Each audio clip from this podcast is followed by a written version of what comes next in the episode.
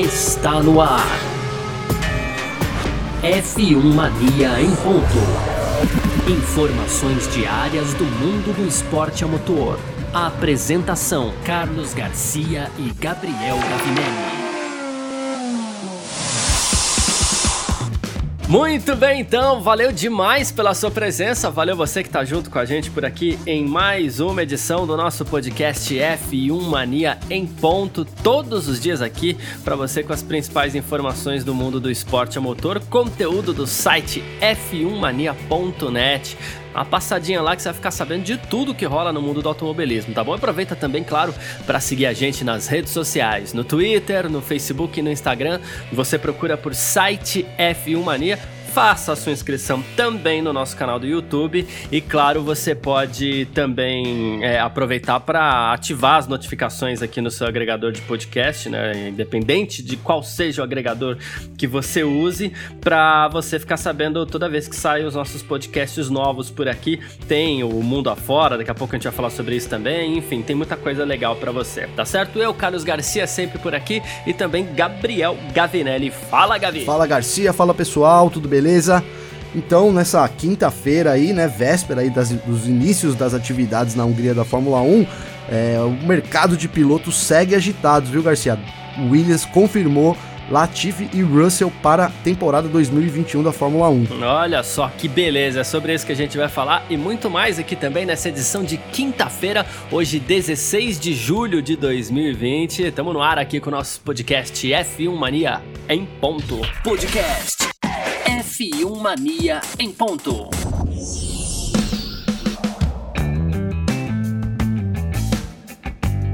E olha só, a gente abre essa edição aqui do nosso podcast F1 Mania em Ponto falando sobre mercado de pilotos, né? A temporada 2020 da Fórmula 1, é, que começou atrasada por conta da pandemia, ela teve uma particularidade, né? Geralmente a, as férias da Fórmula 1, que são em agosto, é, que são a, a é o período responsável ali por movimentar o mercado de pilotos para a temporada seguinte, né, que é a chamada Silly Season. Esse ano, a Silly começou antes mesmo da temporada é, se iniciar no Grande Prêmio da Áustria, duas semanas atrás, né, com o anúncio de Vettel para lá, com o anúncio de Ricardo para cá, com o anúncio de Sainz na Ferrari e tal, teve tudo isso.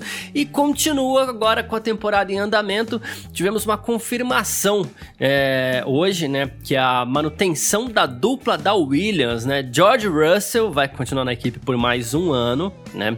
Isso foi confirmado durante a coletiva de imprensa é, essa que acontece antes do Grande Prêmio da Hungria, né? E isso, inclusive, é, tem a ver com os rumores aí da renovação do Valtteri Bottas na Mercedes, lembrando que o George Russell é piloto da Mercedes. E o Nicolas Latifi também foi confirmado para 2021, então a dupla é a mesma. No caso do Latifi, a gente sabe que o pai dele, o Michael Latifi, ele é um dos grandes investidores da Williams, as empresas do Nicolas Latifi, é, do Michael Latifi estão estampadas no carro da Williams e ele inclusive foi responsável por garantir, né, por conseguir algumas garantias financeiras para que a Williams conseguisse também um, um, dinheiro no mercado aí para poder se manter. A situação da Williams é muito complicada e a dupla está mantida para o ano que vem. Gabriel Gavinelli. Pois é, então o Russell, depois que a gente soube aí do, do Bottas, né? É, a, Mercedes não confirmou, mas como você disse, os rumores aí dão certo a permanência também do Bottas para 2021. Então aí ele ficou sem lugar, né? Muitos acreditavam aí que é, ele já poderia assumir uma vaga na Williams no lugar do Bottas e isso então não vai acontecer pelo menos em 2021. E aí a Williams já saiu na frente, já confirmou o Russell, na verdade o Latifi a gente esperava que ele fosse continuar, né, depois do, da injeção aí de grana, né, o pai dele então, o Michael, injetou uma bela grana aí né, nesse começo, quando a Williams, no começo de temporada, né, quando a Williams entrou aí em, em acordo, né, pediu um acordo aí para poder refinanciar dívidas, inclusive a, a equipe ainda é, vende ações, ainda está à venda, então o, o Michael foi lá e bancou quanto que precisava aí para duas temporadas, ele bancou essa grana, então a gente já imaginava que o Latifi fosse mesmo é, continuar aí na Williams, né? E agora, a novidade também com isso é que cada vez mais o mercado do, dos pilotos vai apertando, né? Menos vagas aí, menos possibilidades de assentos estão livres, né? E lembrando que a gente tem o Vettel ainda nessa busca por uma, por uma vaga e por um cockpit em 2021. E também, nesta quinta-feira, Garcia, né, já emendando aí, o, o empresário do Pérez também são rumores, não é nada oficial, a, a informação veio da ESPN mexicana, mas o empresário aí do Pérez já estaria negociando, já teria negociado inclusive com a Haas e com a Alfa Romeo, indicando aí que de repente essa vaguinha na Aston Martin, né, no ano que vem, vai cair pro, pro Vettel mesmo, pro tetracampeão mundial. É, até porque foram as duas únicas equipes que sobraram, né? Porque se a gente for pegar aqui, a Mercedes já tem praticamente a dupla dela fechada para o ano que vem. A McLaren já tem a sua dupla para o ano que vem, que é Ricardo e Norris. A Red Bull, ela, a gente não, não tem muito como saber, mas ela costuma fechar ali né, no seu próprio quadro e deve manter também Verstappen e Albon, dependendo um pouco do desempenho do álbum.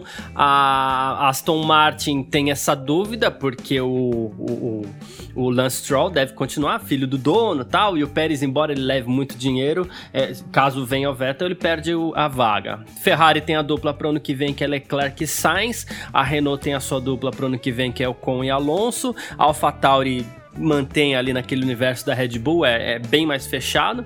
Então, assim, agora a Williams confirmou a dupla, sobrou a Alfa Romeo e sobrou a Haas. São, foram as cadeiras que sobraram, não tem muito para onde correr. Será que vale a pena pro Pérez investir uma grana pesada ainda para estar em equipes que a gente não, não sabe o que, pode, o que podem apresentar para o ano que vem? É, então, essa, essa é a grande questão, né? Aparentemente não vale a pena. O Pérez, ele vinha numa crescente na carreira, né? Vamos colocar assim, ele não é um piloto ruim, ele é um piloto de médio para bom, eu diria, né?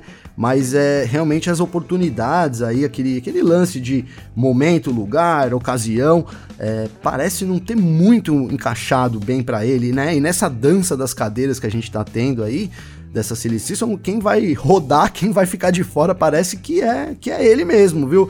Mesmo que ele consiga essa vaga na Haas e na Alfa Romeo, são equipes aí que hoje já estão muito longe da Racing Point, né? Muito longe.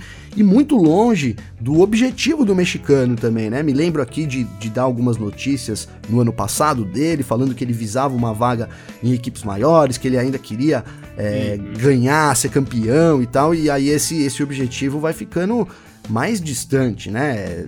Seria meio complicado a gente imaginar que depois de, de um Poderia sim ele ir para Haas e depois voltar para uma equipe grande, mas assim, é, é, são obstáculos aí, é um caminho meio tortuoso que, que, e anormal dentro da Fórmula 1, né? Normalmente a gente vê um piloto vai, ele começa numa equipe menor, aí vai subindo, vai subindo até chegar numa grande e por ali fica, né? Então seria aí com certeza uma regressão, né? Digamos assim, regrediria na, na posição que ele já tem hoje, mas, cara, tá na Fórmula 1, é, tá na Fórmula 1, né? Se ele sair da Fórmula 1, aí as chances dele praticamente acabam, né? Então tem esses dois pontos aí para ele analisar, né? Fico na Fórmula 1 e tento de novo essa escalada, tento de novo subir o pelotão aí rumo às equipes lá do topo, ou então saio e aí procuro outra coisa para fazer, porque realmente fica complicadíssimo se ele sair e ele retornar na minha visão, viu, Garcia? É, então, o Pérez é um caso, assim, é, é, longe de mim dizer que o Pérez é um piloto ruim, pelo amor de Deus, ele já com seus 30 anos de idade, indo para 31, mas eu vou falar uma coisa que pode parecer meio polêmico, a gente... Boa, a polêmica gente, adoramos, pô. É, gostamos, né? É. Nos últimos, acho que nas duas últimas edições aqui do nosso podcast F1 Mania em Ponto, a gente fez uma brinca... algum tipo de analogia com o futebol. Vou fazer mais uma analogia com o futebol aqui, com a licença ao fã de automobilismo. É que assim, os clubes de futebol eles costumam fazer aquelas listas de dispensa, né? Chega fim de ano, ó, tá aqui, ó, pega 4, 5, 6 jogadores e fala assim, ó, vocês não continuam pro ano que vem. É a famosa lista de dispensa. É, de novo, sem querer é, tirar os méritos do Sérgio Pérez, mas se eu fosse hoje fazer uma lista de dispensa para pilotos de Fórmula 1, esses pilotos do grid, aqueles que eu acho que ó, já deu, ou então não tem muito para oferecer, é, porque não, não, caras que não tem mais tanto porquê de estarem lá, é, eu acho que o Pérez estaria na minha lista ali, viu? É, eu, eu, já não, já há uns dois anos eu colocaria o Pérez na minha lista, porque eu, eu olho pro Pérez e o que ele faz é, na, na, na, Fórmula 1, muita gente acredita até que talvez falte um carro bom para ele, um carro, ele pilotar um carro vencedor para ver se ele seria campeão, né?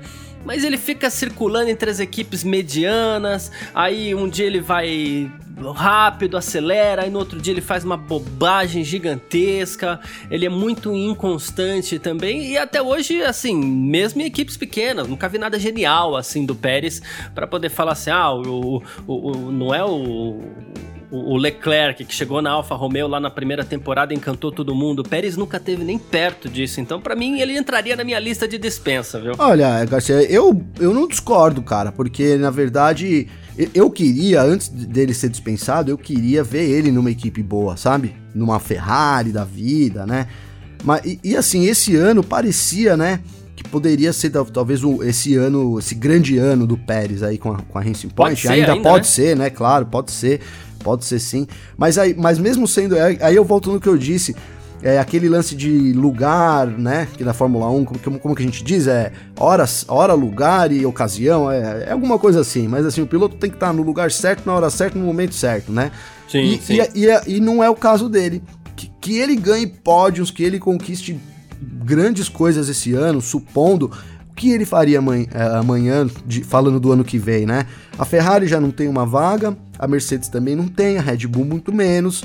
Então, assim, poxa, aquele cara que tá no lugar errado na hora errada, né? De repente, se alguns anos atrás ele tivesse um, um desempenho assim, ele teria se postado já para uma grande equipe.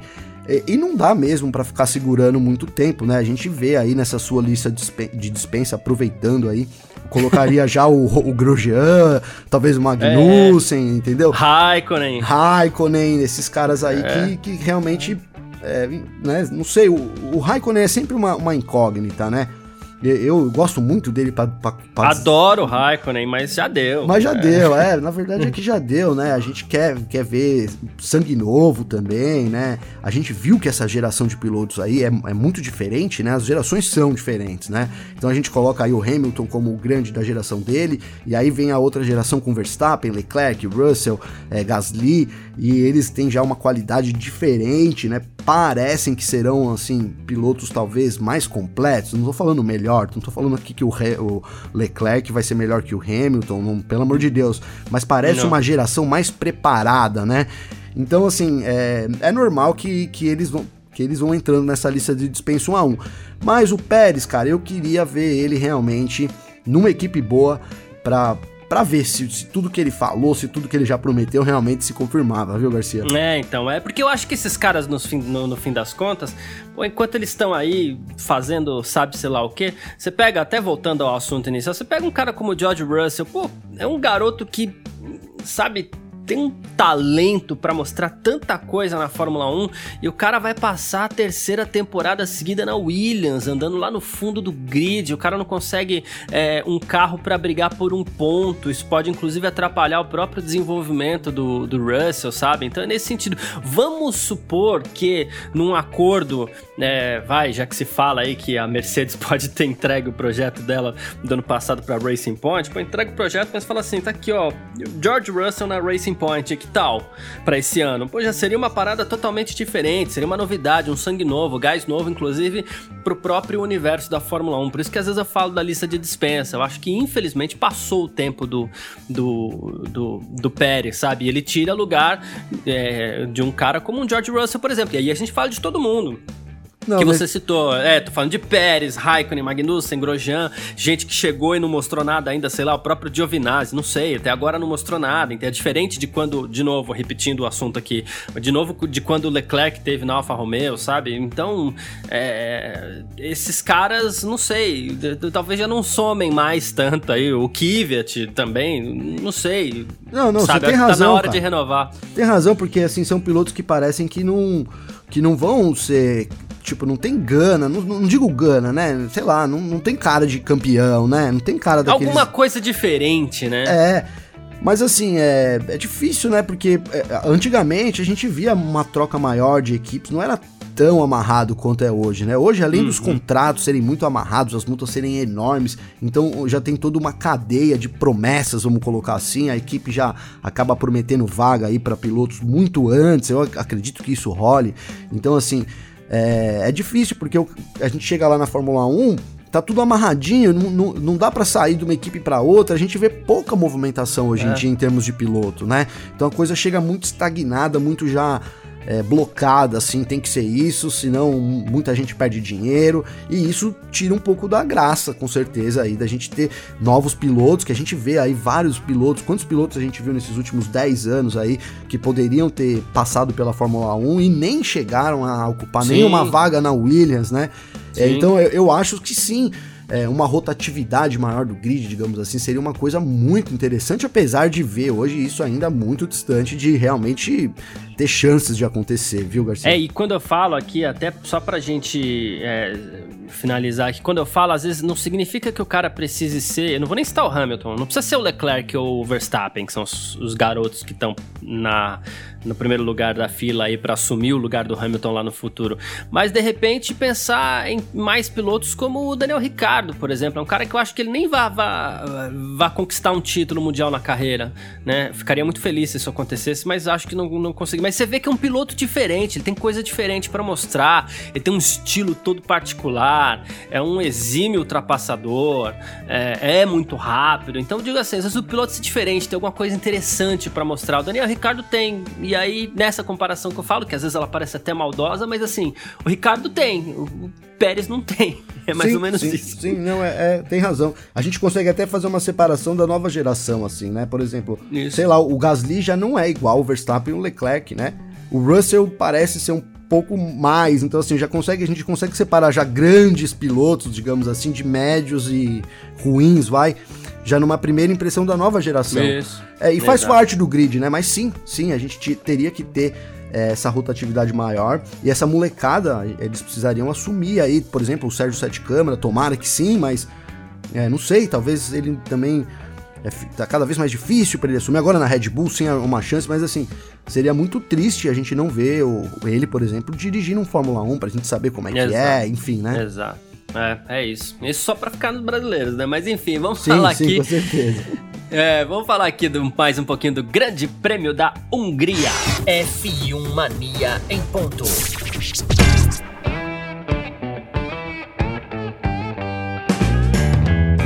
Bom, amanhã, sexta-feira, começam as atividades de pista para o Grande Prêmio da Hungria no Hungaroring. E assim como aconteceu no Grande Prêmio da Áustria e no Grande Prêmio da Estíria, nos dois últimos finais de semana, a FIA vai reforçar os limites de pista nesse final de semana para impedir que os pilotos ganhem vantagem na volta com aquelas esticadinhas fora da zebra, é, é, pilotos que passam com as quatro é, rodas fora da zebra vermelha e branca ali.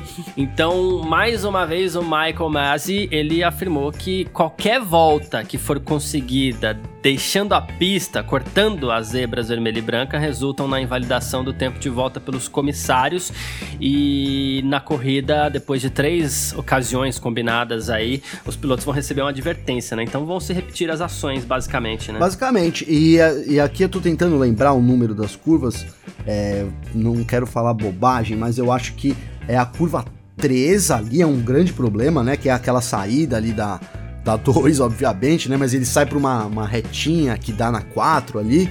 Então ali a gente vê muito isso acontecendo nas voltas rápidas, né? Então os pilotos vão ter que estar atentos aí nessa, é, nessa saída da 3, né? E, e também lá na 4, lá em cima, né? A gente viu isso acontecendo bastante aí. É, essa, os pilotos usando toda essa reta e chegando lá, na, lá em cima, lá no final, acabando escapando aí para fora da pra, pra, pra parte verde ali que a gente tinha, não sei se vai ser verde também no, no Garum Ring, mas era o verde ali, né? Onde a gente é, tinha no Red Bull Ring. Então é isso, se colocou as quatro, colocar as quatro rodinhas ali para fora, a volta tá invalidada, né? A gente viu isso no Red Bull Ring, nossa, centenas de vezes foram, né? Esperamos que para essa corrida é, não, não, é igual, acho que lá no Red Bull Ring as áreas, a pista até pede mais essas áreas realmente, né? Os pilotos acabam usando mais, mas aqui sim, né? Temos esses dois problemas que são bem críticos aí, que é pra gente ficar de olho. Entre a 3 e a 4 ali, é onde geralmente os pilotos costumam comer pista aí e aí vai, vai ser punido não, né? Mas vai perder sua volta e isso influencia bastante. É, a gente sabe que para os treinos livres isso até acaba não sendo um grande problema, afinal de contas perder uma volta tudo bem.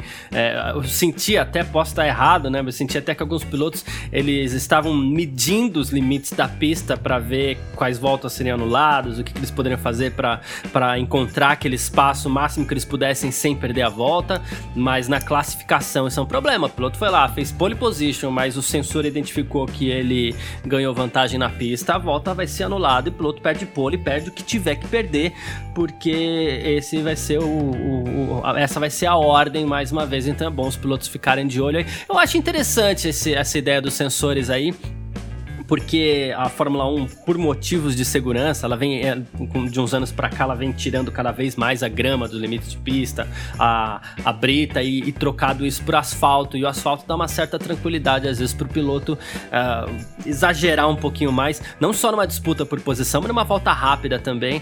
E, e isso acaba gerando problemas, porque tem sempre um malandrinho ali que vai se dar bem, né? Os sensores eles podem ajudar a tecnologia jogando a favor da, da, da justiça no esporte aí, né? Não, total totalmente. Fórmula 1 é isso aí, é, é alto nível, é, é daqui. Eles já começaram a colocar agora, né? Que já começaram. Podemos ter certeza aí que em um, dois anos no máximo vai ser tudo automatizado, né?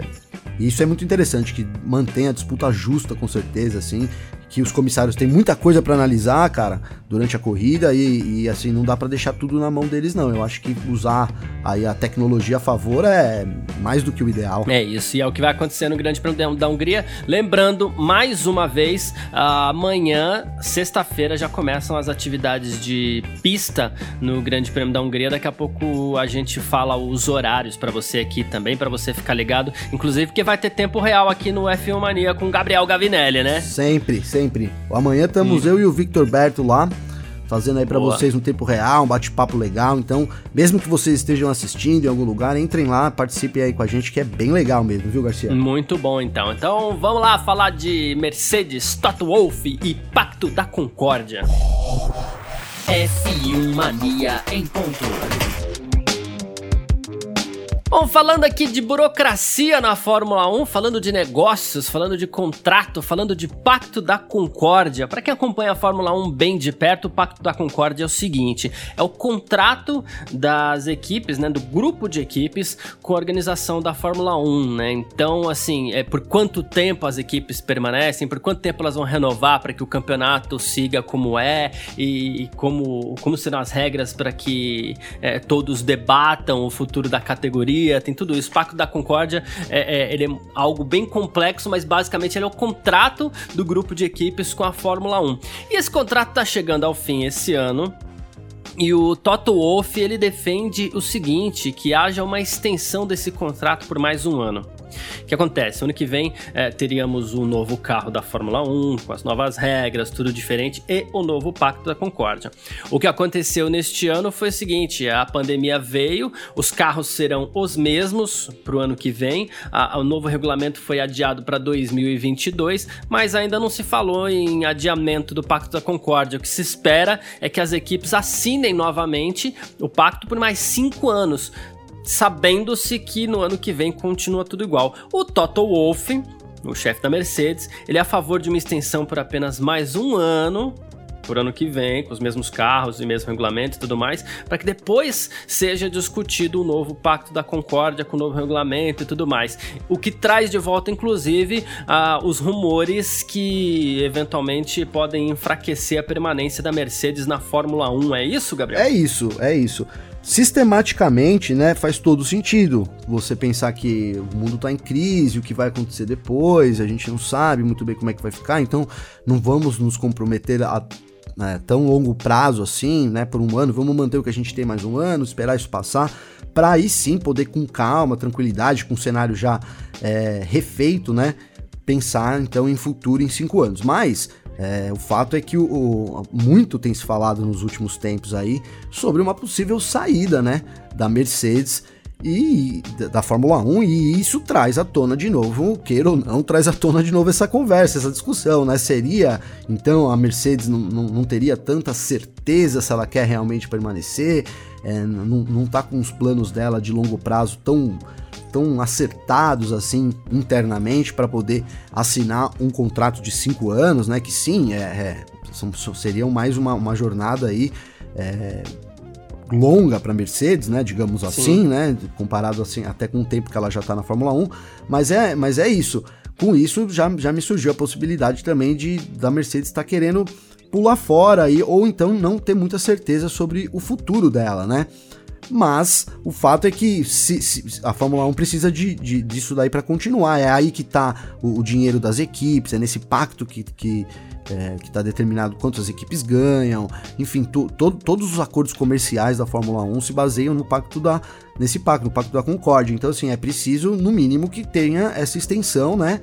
Mas eu, eu duvido que a Fórmula 1 vai querer só, só um ano de extensão, viu, Garcia? Ah, sim, eu também tô achando muito difícil. O, o Toto Wolff, ele falou que ele tá aberto a correr com essa extensão, porque no mundo automotivo as coisas mudam muito rapidamente, e ele falou assim que caso não seja obrigado a assinar por cinco anos, isso daria flexibilidade para Mercedes. Flexibilidade, claro, traduzindo, é a possibilidade da empresa deixar o, o, o, seu, o seu investimento na Fórmula 1 de lado. O que a gente vê muitas vezes também nesse tipo de negociação uma pressão para que eventualmente é, a Mercedes entregue os seus próprios termos para ver se a Fórmula 1 aceita, né? Então, é, um orçamento mais apertado um orçamento mais restrito, mais rígido, pode ser bom para as equipes pequenas e ruim para as grandes, ou então pode ser bom para uma montadora que não quer investir mais tanto dinheiro assim. Então tem é, é, muito complexo, a gente não sabe exatamente o que a Mercedes quer e a gente tem que tentar entender quais serão os termos que a Mercedes vai apresentar para ver se consegue a manutenção desse contrato por mais cinco anos ou se vai tentar forçar mesmo uma extensão apenas para 2021 e depois se conversa isso lá na frente. É isso, vencendo esse ano, né? Então é, logo logo a gente vai ter já também ah, é, mais informações mais claras sobre isso, porque em breve aí eles precisam assinar ou não o, o pacto por mais cinco anos. É isso. Bom, vamos ficando por aqui com o nosso podcast F1 Mania em ponto. Uh, lembrando mais uma vez, esse aqui é um conteúdo do site f1mania.net. Entra lá que você vai ficar ligado em tudo que tá rolando no mundo do esporte a motor, tá certo? Aproveita também para seguir a gente nas redes sociais aí, Twitter, Facebook e também no Instagram por site F1 Mania. Você pode se inscrever no nosso canal do YouTube e ativar as notificações aqui no seu agregador de podcasts. É muito importante para você ficar sabendo é, de tudo que tá rolando aqui, quais são os podcasts da casa quando sai. Não só o nosso F1 Mania em ponto, como também, olha só, ontem saiu o Mundo o episódio 10 do nosso podcast Mundo Afora, tá? Que vai falar aí da vitória vitória do Caio Collet, vai falar dos brasileiros na Fórmula 2, no Fórmula 3, no IMSA. É, a apresentação, como sempre, é do Alexander Grunwald e dessa vez com o Felipe Giacomelli e o Léo Marçom. Eles vão repercutir tudo isso, como eu falei. E tem a participação do Pipo Derani comentando a expectativa aí para a terceira etapa do IMSA também, que é a principal categoria de endurance dos Estados Unidos. Já está no ar e hoje ainda vai pro, pro YouTube, né, Gabriel? É isso, vai pro YouTube também hoje. Logo você pode acessar lá os, o episódio do Mundo fora, todos estão lá no YouTube, né?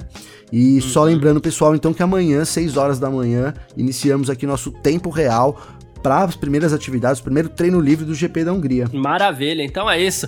Eu, Carlos Garcia, agradeço a presença de todo mundo por aqui, você que chegou até o finzinho do nosso podcast. E deixando um abraço, a gente volta amanhã, sexta-feira. Um abraço para você e valeu também, Gavinelli. Valeu, Garcia, brigadão aí, tamo junto amanhã, depois já dos treinos, das primeiras impressões aí da Fórmula 1 no Húngaro Ring. É isso, a gente se fala. Tchau! Informações diárias do mundo do esporte a motor. Podcast F1 Mania em ponto.